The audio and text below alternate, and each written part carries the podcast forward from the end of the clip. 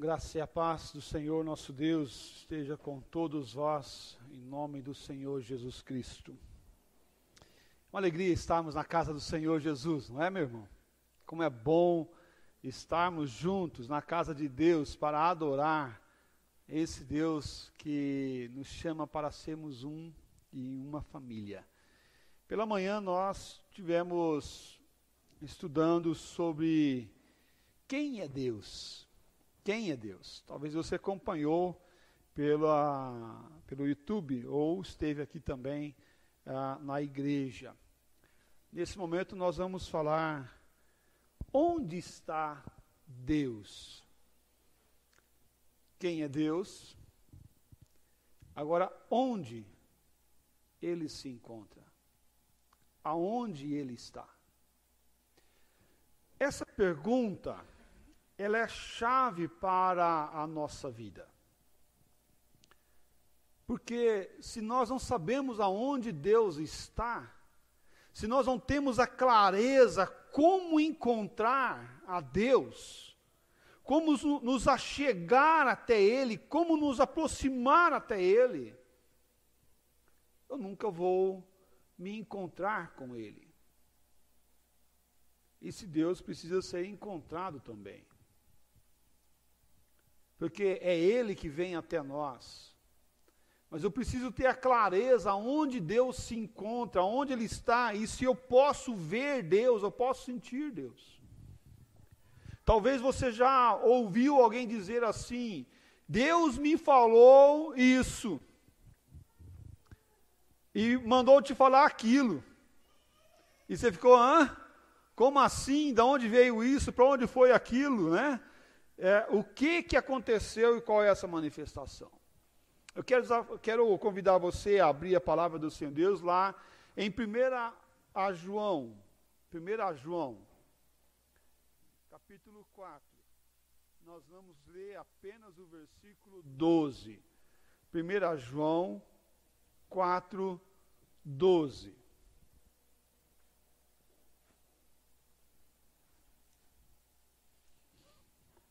Apenas esse versículo. Ele fala assim: Ninguém jamais viu a Deus. Se amamos uns aos outros, Deus permanece em nós e o seu amor é em nós aperfeiçoado eu quero ler novamente essa primeira afirmação. Ninguém jamais viu a Deus. Ninguém jamais viu a Deus. Como muitos podem dizer, vi a Deus, conversei com Deus, estive com Ele essa, é, essa manhã, né? estive com Ele essa manhã, falei com Ele, Ele comigo, como você pode dizer que ouviu a voz de Deus ao sair pelo culto afora, ao sair do, do momento de uh, união como esse que nós tivemos aqui, ao cantarmos cânticos, adorando o nome de Deus? Deus está em nosso meio, Ele habita aqui nesse lugar. Deus está aqui porque Ele fala: ninguém jamais viu a Deus. Então, o que, que o, o apóstolo João está nos falando aqui ao remeter? Que ninguém jamais viu a Deus. Uma outra pergunta pertinente nessa, nesse tempo, nessa época que nós estamos vivendo de pandemia. Aonde está Deus no meio de tantas mortes? Aonde está Deus aonde, no meio de tantas tristezas e angústias dos corações? Aonde está Deus? Percebe a, a, a, relevância dessa pergunta, percebe a relevância desse assunto, de nós olharmos e vermos Deus aonde Ele está, e o que Ele está fazendo, e como está fazendo. Isso aqui mexe com o nosso coração, mexe com o nosso ser, mexe com, com a nossa crença, mexe com a nossa religião. Porque se nós não sabemos responder aonde está Deus, e talvez aquelas perguntinhas das crianças, né? É, é, é, pertinente nessa hora, nesse momento. Pai, cadê Deus? Aonde está Deus? Como eu posso vê-lo? Você fala, Deus, filho, Deus, Deus, Deus, a gente fica, Deus é, me ajuda, né? Deus me ajuda, porque eu preciso responder essa criança. E a gente, algumas vezes, fala, Deus está lá no céu. Ok, é uma verdade. Deus está lá no céu. Mas será que Deus está apenas lá no céu? Muitas vezes até nós podemos imaginar que essa é a verdade absoluta, que Deus está lá no céu. Onde está Deus? Em primeiro lugar, eu quero trazer uma pergunta nesse primeiro, nesse primeiro ponto meu. Deus pode ser visto? Deus pode ser visto? Primeira questão para tentar responder essa pergunta, onde está Deus, eu posso vê-lo, é se nós podemos observar Deus, será que Deus pode ser visto? Será que eu posso marcar um encontro, pegar meu telefone e dizer, Deus, eu vou aí no céu, amanhã às 15 horas da tarde, para ter uma reunião com o Senhor privada, só eu e o Senhor? Será que Deus ele pode ser é, agendado? Eu posso é, chegar até a agenda de Deus e mandar um WhatsApp para Ele e falar: Estou marcando uma reunião com o Senhor, não abro mão disso. Quero marcar uma visita na casa de Deus. Nós fazemos isso com os homens, com as pessoas. Preciso conversar com o Senhor, preciso conversar com a senhora, preciso ter uma reunião contigo, preciso trocar uma ideia. Vou aí Podemos marcar um café e marcarmos um momento. Deus não é previsível, Deus não é, é tangível dessa forma. Nesses dias difíceis de pandemia, somos indagados: onde está Deus? No meio de tantas mortes. Também Israel foi indagado sobre isso. Aonde está Deus? O Salmo 115, versículo 2. Porque diziam as nações: Aonde está o Deus deles? Aonde está o Deus deles? Israel já foi indagado sobre isso. No meio de tristezas, no meio de mortes, no meio de lutas, no meio de batalhas, sim, do povo de Israel. As nações circunvizinhas estavam questionando aonde está o Deus deles. Aonde está o Deus de Israel? Porque conhecer Deus, ser povo de Deus, não nos livra de aflições, não nos livra de lutas, não nos livram de é, momentos difíceis na vida, meio a tantas tristezas desse tempo. Com certeza gostaríamos até que Deus viesse de forma mais efetiva, agindo em nosso meio, né, que Deus desse uma cura e que viesse uma cura até pelo Evangelho do Senhor Jesus Cristo, né, uma cura através de orações, uma cura através de milagres e pessoas sendo curadas e não mortas. Com certeza nós gostaríamos de ver uma ação maior de Deus olhando com os nossos olhos nus e cruz para ver essa ação de Deus. Mas eu não sei você, mas muitas das vezes, muitas das vezes, nós não conseguimos ver tão claramente essa ação de Deus. Muitas das vezes não conseguimos enxergar de forma tão clara essa ação de Deus no meio da sociedade. Eu não estou falando que não tem. Eu estou falando que com a nossa lente, com a lente humana, com a lente do homem e da mulher, pecadores que somos, nós não conseguimos ver claramente essa ação no meio da sociedade. Mas o povo de Israel respondia no versículo 3 de Salmo 115: No céu está o nosso Deus, e tudo faz como lhe agrada. Tudo faz como lhe agrada. No céu está o nosso Deus. Deus está no céu, e ainda mais a verdade que está sendo posta, que Ele faz como lhe agrada, Ele não faz como me agrada. Muitos acham que Deus está para me agradar, para se agradar. um evangelho, o evangelho voltado a mim e ao mundo dessa época. Não, pelo contrário. A verdade de Deus é que Deus é Deus e Ele faz como lhe agrada, porque a vontade de Deus é perfeita. A Bíblia nos fala que Deus está no céu, e essa é uma verdade.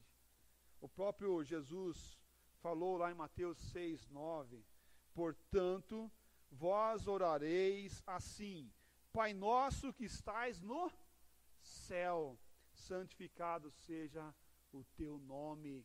Pai nosso que estais no céu. Essa é a verdade de Deus, falada por, pelo próprio Jesus. Essa afirmação é uma verdade, uma verdade maravilhosa. Mas será que Deus está somente lá no céu? Será que Deus está somente lá no céu, olhando né, a nós aqui, pecadores, falhos, passar pela pandemia, passar pelas, pelas tristezas, passar pelas angústias da vida e não se importar conosco? Nós temos um cântico que fala sobre isso, né? que está lá no céu sem se importar comigo. Será que Deus está lá no céu sem se importar com você? Mas aonde está Deus? Essa é uma afirmação que Deus está lá no céu. Mas nós podemos também observar no Salmo 139, versículos 7 a 10. Fala assim: Para onde me ausentarei do teu espírito? Para onde fugirei da tua face? Se subo aos céus, e aí é céu mesmo, aquilo que nós estamos vendo ali que Jesus estava relatando. Lá estás. Se faça a minha cama no mais profundo abismo, lá estás também. Agora já ele mostra uma outra esfera da presença de Deus. Ele mostra que Deus está lá no céu, lá em cima. Mas ele mostra que Deus está aqui na terra conosco, comigo e com você. Mas ainda ele vai além ainda. Se toma as asas da alvorada e me detenho nos confins dos mares, ainda lá, ainda lá, haverá de guiar a tua mão e a tua destra me susterá. Ele fala que Deus está lá no céu. Mas ele fala que Deus está aqui na terra. E ele ainda fala que Deus está lá no horizonte, lá no, final, no final.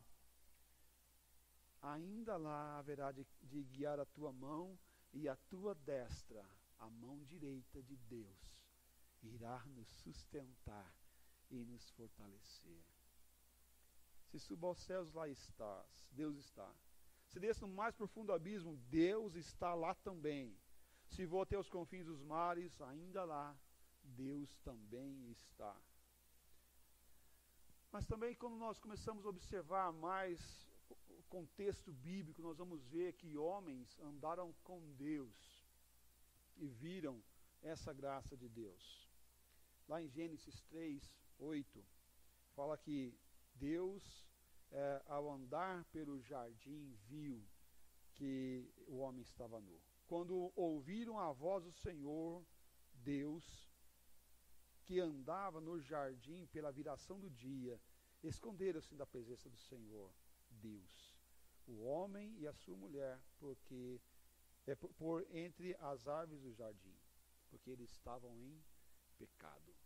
Mas olha que interessante, mas Deus descia do céu e andava no meio deles. E andava no meio deles.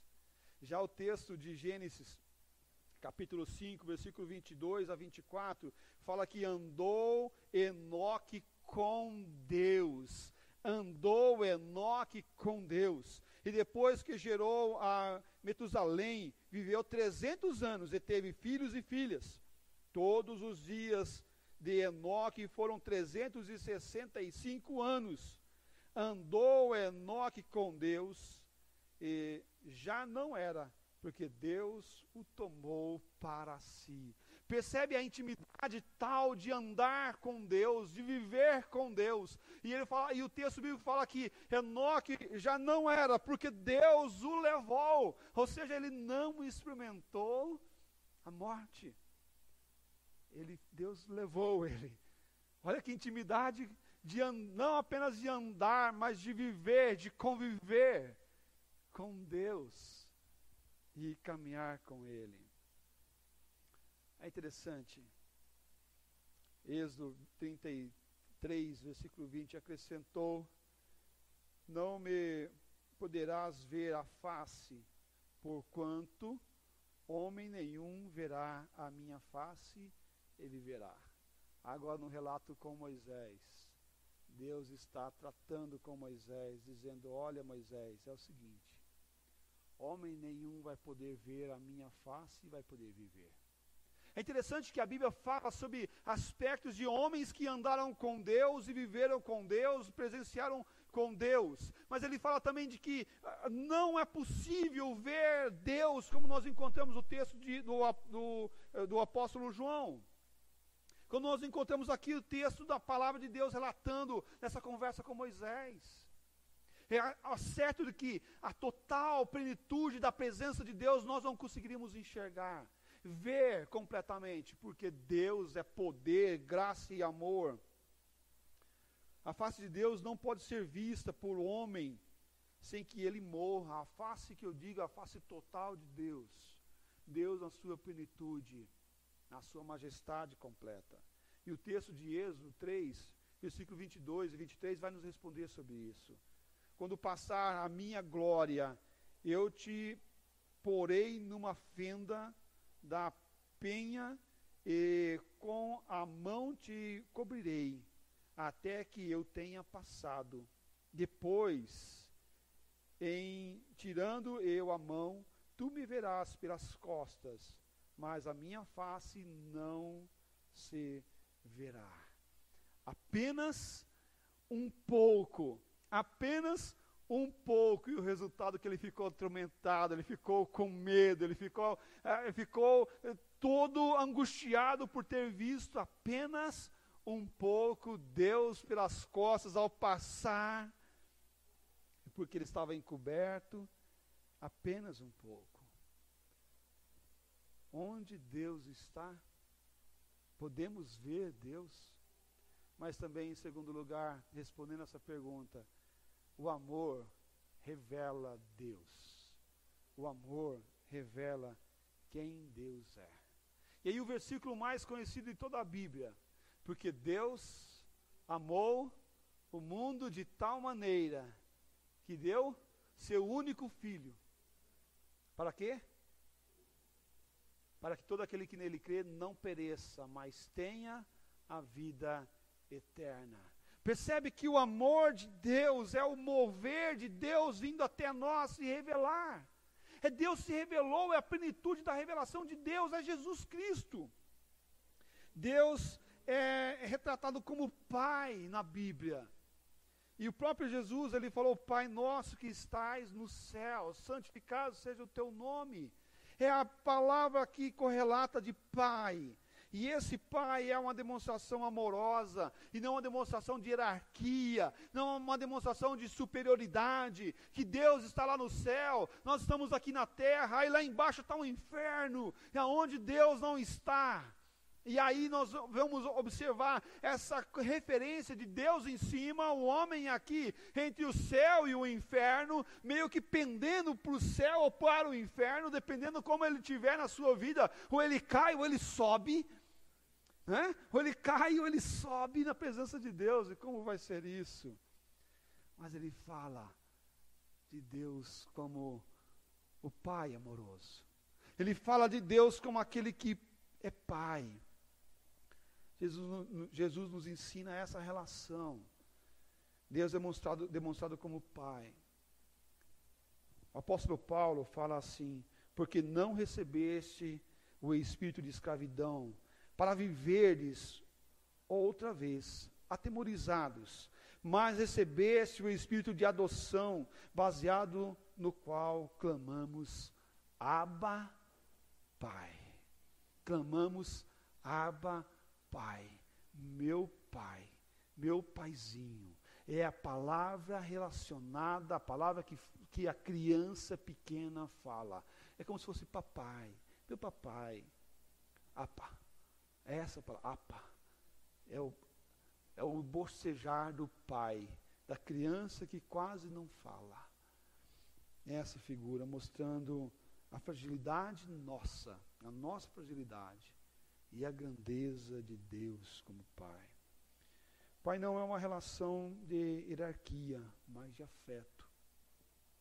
Por isso, o texto que nós lemos de Efésios capítulo 3 fala da grandeza do amor de Deus, da altura, da profundidade, da largura, do comprimento, a fim de que de poderes compreender com todos os santos qual é a largura, o comprimento e a altura e a profundidade qual é a grandeza desse amor? Qual é a manifestação desse amor? E se conhecer o amor de Cristo, que excede todo o entendimento, para que seja, sejais tomado de toda a plenitude de Deus.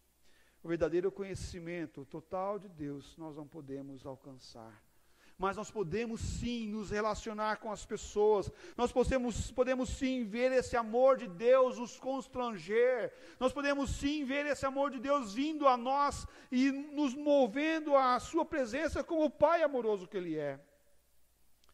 Mas a forma que nos é dada a conhecer a Deus é por causa do amor, porquanto amamos uns aos outros. Deus permanece em nós e o seu amor é aperfeiçoado em nós, diz o nosso texto base. O amor. O amor é a forma a qual nós podemos ver Deus. Talvez a melhor resposta que nós podemos dar para aqueles que falam: aonde está Deus no meio de tantas mortes? É dizer que Deus tem consolado os corações, que Deus tem dado força para muitos passarem pelas lutas, que Deus tem demonstrado o seu amor dia após dia, cuidando, amparando e renovando as forças. Ninguém jamais viu a Deus. Se amamos uns aos outros, Deus permanece em nós e o seu amor é aperfeiçoado. Nós vemos e somos aperfeiçoados no exercício do amor de Deus em nossas vidas. Mas não é o amor a, a mim mesmo, Muitas das vezes o amor é egocêntrico, é eu. Eu me amo, eu me amo, eu quero, eu consumo, eu consumo amor. E que só como isso é muito claro, é, de forma muito pesada, muitas vezes na nossa vida, e assim, pouco vista, a gente fala assim, né, ou pensa muitas vezes, se eu não for na igreja, Deus vai me castigar e eu vou à igreja, eu assisto o culto para Deus não me castigar. Eu já vi algumas pessoas a dizer assim, pastor, eu não vou, eu não posso deixar de dar o dízimo, porque se eu deixar de dar o dízimo, o devorador vai vir sobre a minha casa e vai devorar tudo. Né? E muitos estavam preocupados aí, porque tinha uns gafanhotos rodando o sul lá, né? Muitos estavam muito, muito preocupados. Né? Porque com medo do gafanhoto vir e querendo dar o dízimo, para que o gafanhoto não venha e não consuma ah, aquilo que tem na sua casa. Mas não é por causa da gratidão a Deus, mas é por causa do meu amor próprio a mim mesmo. Percebe que o amor de Deus é nos libertar dessa casca, dessa casca do amor próprio. É um novo nascimento, e o Senhor Deus propõe isso para que nós venhamos ver Ele amando as pessoas à nossa volta, e não é um amor forçado por obrigação, eu faço porque eu quero um galardão maior, eu quero um, um benefício maior no que eu estou fazendo, mas Ele é um amor que brota sem algo em troca. Por isso Deus fala que Ele nos amou primeiro, sendo nós ainda pecadores. Por isso que a salvação é pela graça. Por isso que a salvação não é por uma obra merecida ou realizada por nós. O amor que Deus nos dá é a essência do que Deus é. O amor que Deus nos dá é a essência do que Deus é. Mas, pastor, como eu posso ver Deus através do amor?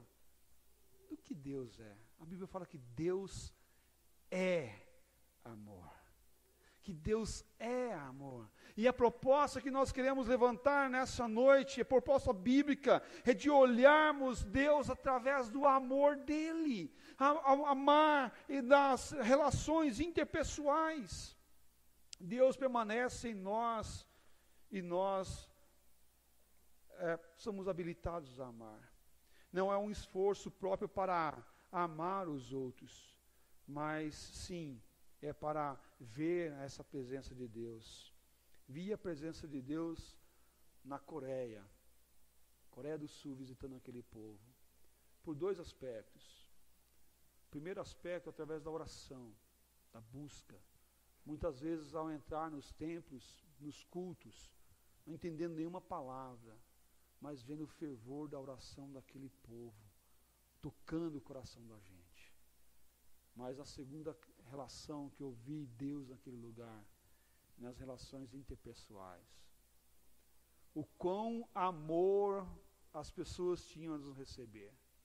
O quão era gostoso chegar em um lugar e ver que as pessoas, mesmo orientais, que são tidas como aquelas que são mais distantes, mas o quão elas estavam dispostas a nos amar, a nos entregar, a nos presentear, a nos amar e cuidar de nós como melhor. E tinha um, um presbítero na igreja qual nós fomos, estávamos hospedados, que servia café todo dia. E ele, com toda a simplicidade, agilidade em nos servir todos os 18 dias que ficamos lá. E ver o amor de Deus na vida daquelas pessoas. Como é gostoso chegar em um lugar, na igreja, num espaço, e ser bem recebido, se sentir amado. Talvez você já foi em algum lugar ou alguma igreja. Eu já entrei em uma, em uma igreja em especial, eu e minha esposa, a qual nós saímos de lá e ao sair de lá até batemos o pozinho da pé, do, do pé para sair e para falar: olha, aqui nós não conseguimos ver o amor de Deus. Não sentimos esse amor, esse afeto. Mas como é gostoso entrar nos lugares e sentir que nós somos especiais. E dizer: Deus habita naquele lugar, porque eu consigo ver o amor de Deus. Concluindo nossa mensagem dessa noite, queridos, Deus está aqui. Deus está aqui. Tão certo como o ar que eu respiro tão certo, tão certo como o ar que eu respiro. Cada um de nós podemos observar que somos templo do doce Santo Espírito do Senhor. Cada um de nós aqui tem esse amor e essa plenitude do Senhor em nossas vidas. Podemos ver Deus nas nossas relações interpessoais. Podemos ver Deus nas ações que Ele realiza em nossas vidas. João nos exorta que o amor de Deus é aperfeiçoado em nós. Isso trabalha esse aperfeiçoamento. E a, a palavra aperfeiçoamento, no sentido, ele tem aqui a palavra fim. A palavra fim. A palavra aperfeiçoamento no original grego tem a palavra fim, ou alvo. É telos. Quando nós amamos uns aos outros, o objetivo, o alvo é que Deus seja conhecido. O objetivo, o alvo, é que Deus seja engrandecido. O objetivo, o alvo, é que Deus seja visto através de nós.